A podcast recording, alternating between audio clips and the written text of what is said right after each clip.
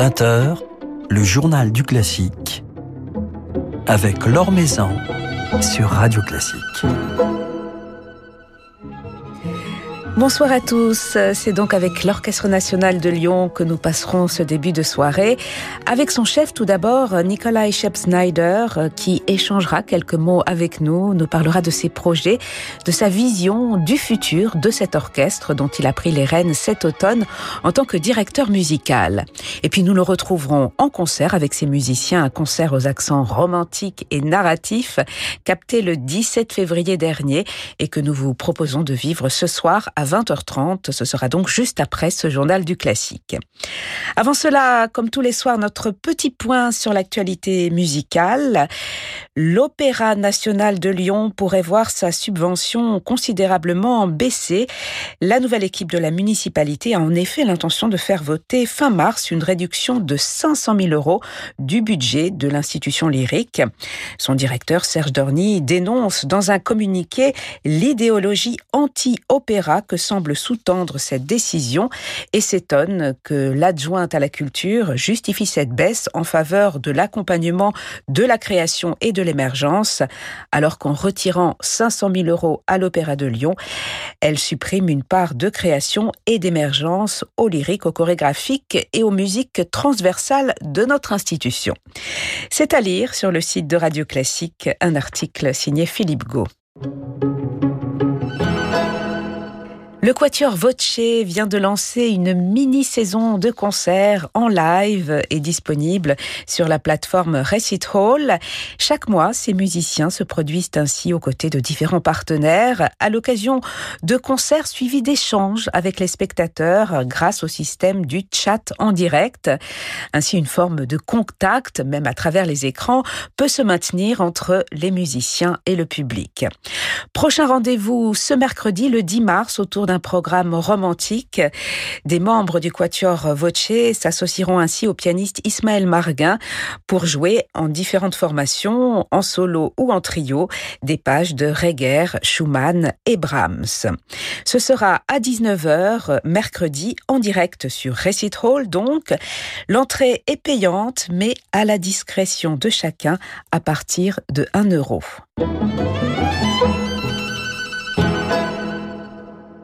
Lundi, à l'occasion de la Journée internationale de la femme, la chaîne Mezzo proposera une programmation spéciale dédiée à la place nécessaire des femmes dans la musique. Solistes, chefs, danseuses, chorégraphes ou encore metteuses en scène seront ainsi à l'honneur et la journée s'achèvera avec un récital exceptionnel de la pianiste Maria Joao Pires depuis la Fondation Saint-Ger-Polignac. Maria Joao Pires jouera à cette occasion des pages de Debussy et de Schubert notamment la sonate en La majeure Deutsch 664 de Franz Schubert.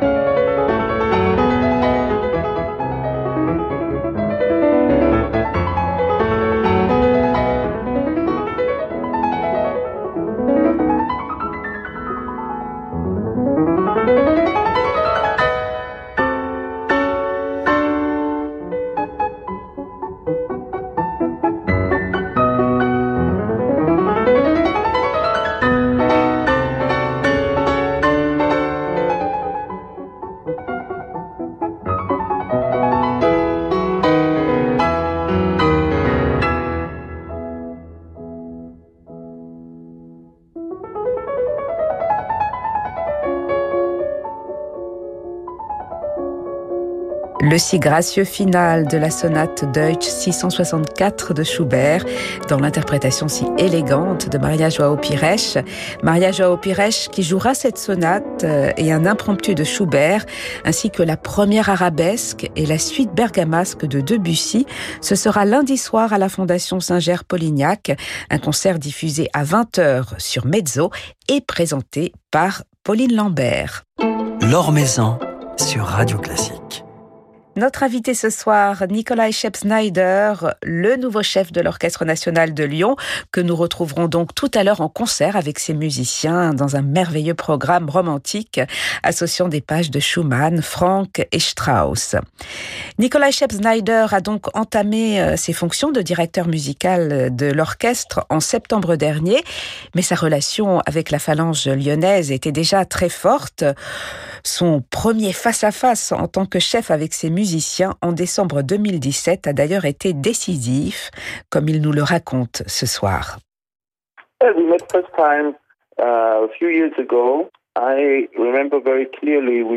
Il y a quelques années, je m'en souviens parfaitement, nous avons interprété la symphonie numéro 6 de Tchaïkovski. Je revenais tout juste d'un concert avec un grand orchestre et je ne connaissais encore que très peu l'Orchestre national de Lyon. J'avais déjà joué avec eux, mais c'était la première fois que je les dirigeais. Et très vite, après la première répétition, je me suis dit, tiens, il y a quelque chose de spécial ici. J'ai été saisi par l'orchestre, mais aussi par la manière dont les musiciens fonctionnent les uns avec les autres, par leur curiosité, leur envie de jouer et de se dépasser. C'est ce qui m'a attiré. Vous savez, tout le monde veut collaborer avec des musiciens talentueux. Mais je crois qu'il est tout aussi important de trouver des musiciens avec lesquels on peut vraiment travailler, évoluer et se développer. Rien n'est statique dans la vie et pour moi cette recherche et ce processus pour devenir meilleur et être à la hauteur de la musique que nous interprétons, c'est le plus important. Alors vous avez débuté cette saison dans des conditions particulières avec la pandémie. Comment avez-vous fait pour vous adapter à cette situation et poursuivre vos activités avec les musiciens de l'orchestre, des musiciens avec qui vous devez d'ailleurs construire une relation?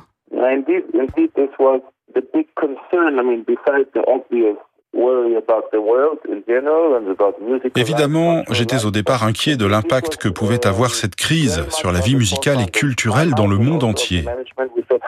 J'étais dans le questionnement, je me demandais comment faire avec ce confinement dont on ne sait pas combien de temps il va durer.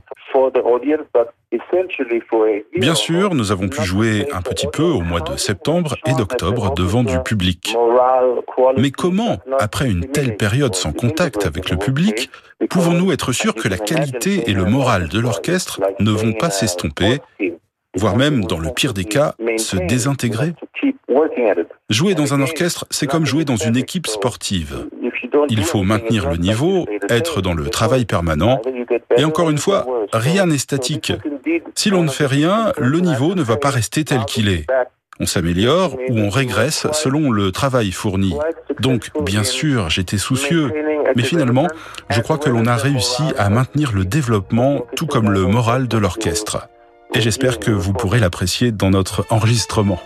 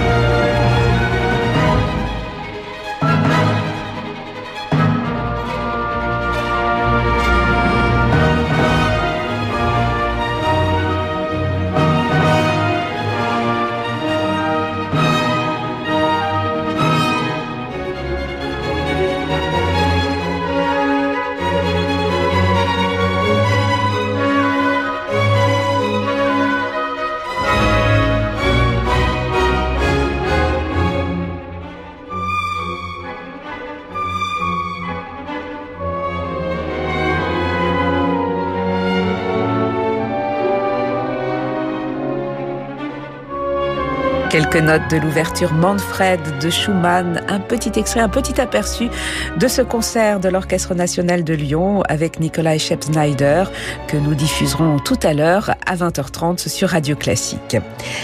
Alors comment Nikolai Schepp-Snyder envisage-t-il sa collaboration avec l'orchestre, sa nouvelle aventure lyonnaise? On l'écoute.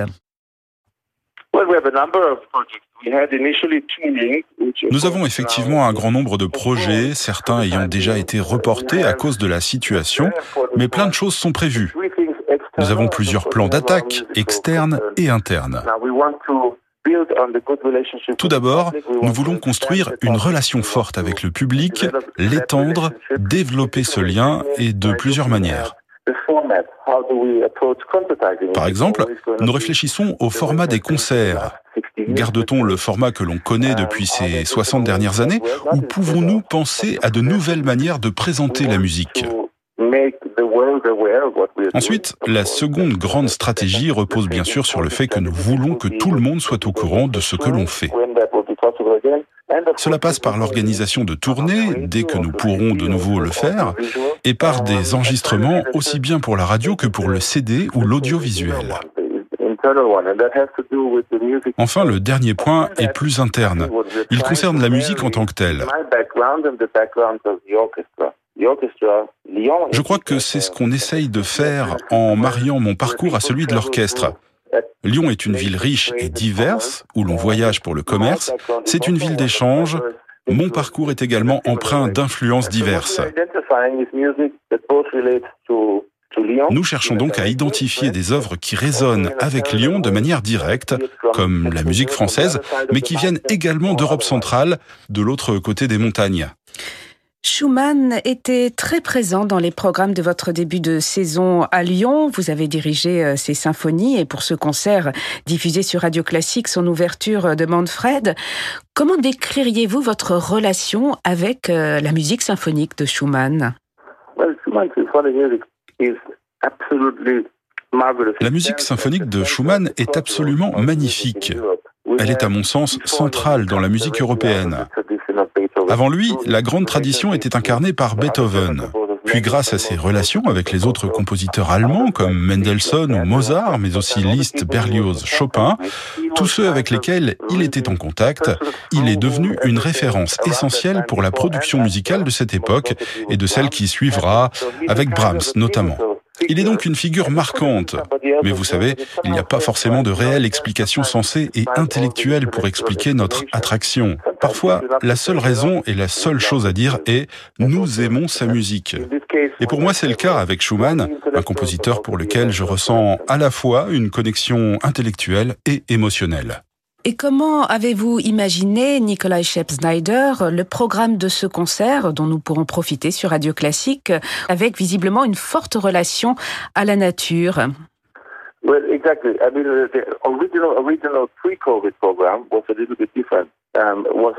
Exactement. Alors, au départ, le programme était un petit peu différent. Il devait être entièrement lié à la montagne. Nous avivions ainsi le personnage de Manfred dans les montagnes à travers l'ouverture de Schumann inspirée par Lord Byron, la symphonie alpestre de Strauss et le concerto pour piano de Grieg en référence à un pays de montagne.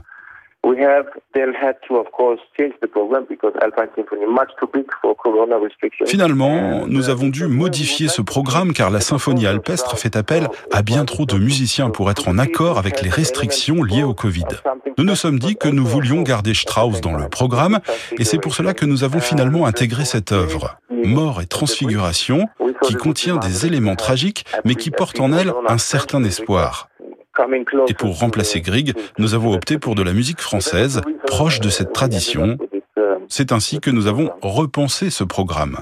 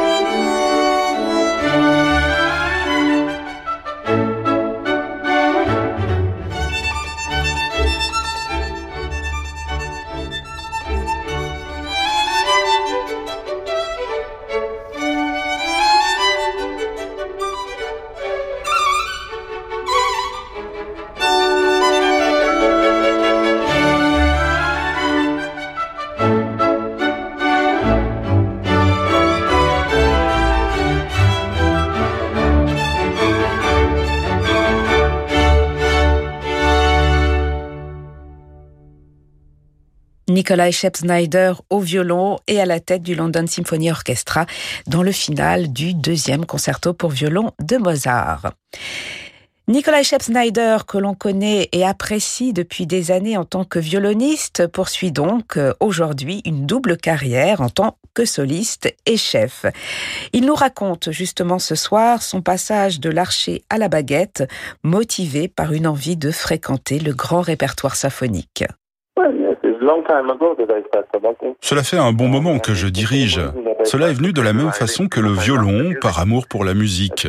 J'ai commencé à jouer du violon et je suis tombé amoureux de son répertoire. Puis je suis passé à l'opéra et au répertoire symphonique, et c'est de ce répertoire qu'est née ma vocation de chef. Vous associez parfois le violon et la direction, comme par exemple euh, dans les concertos de Mozart que vous avez enregistrés avec le London Symphony Orchestra. Avez-vous des projets similaires de jouer et diriger avec l'Orchestre national de Lyon? Oui, nous l'avons déjà fait une fois cette saison. J'ai pu jouer en soliste avec l'orchestre et je suis certain que nous allons le refaire. C'est quelque chose d'assez naturel pour moi de combiner les deux. Donc, si une occasion se présente et que cela pourrait avoir du sens, nous le ferons, bien sûr. Alors, comment imaginez-vous le futur euh, de l'orchestre euh, Nikolai Shep-Snyder avec cette situation particulière, puisque nous ne savons toujours pas quand les salles de concert pourront rouvrir, quand les publics seront de nouveau autorisés? Comment gérez-vous cela? Uh, le problème, et vous l'avez bien dit, c'est que personne ne sait combien de temps tout cela va durer. Si nous avions une date de fin, nous pourrions nous adapter. Mais le problème, c'est que tout se fait en dernière minute avec de nouvelles réglementations qui peuvent arriver à n'importe quel moment. Il est donc difficile de se projeter réellement sur le long terme. Donc pour le moment, le plus important pour nous est de maintenir la motivation et le niveau d'excellence de l'orchestre. Et puis bien sûr, il est essentiel d'entretenir le lien avec notre public dans ce contexte virtuel, ce qui est un véritable challenge, mais sur lequel nous allons continuer à nous investir au cours des prochains mois.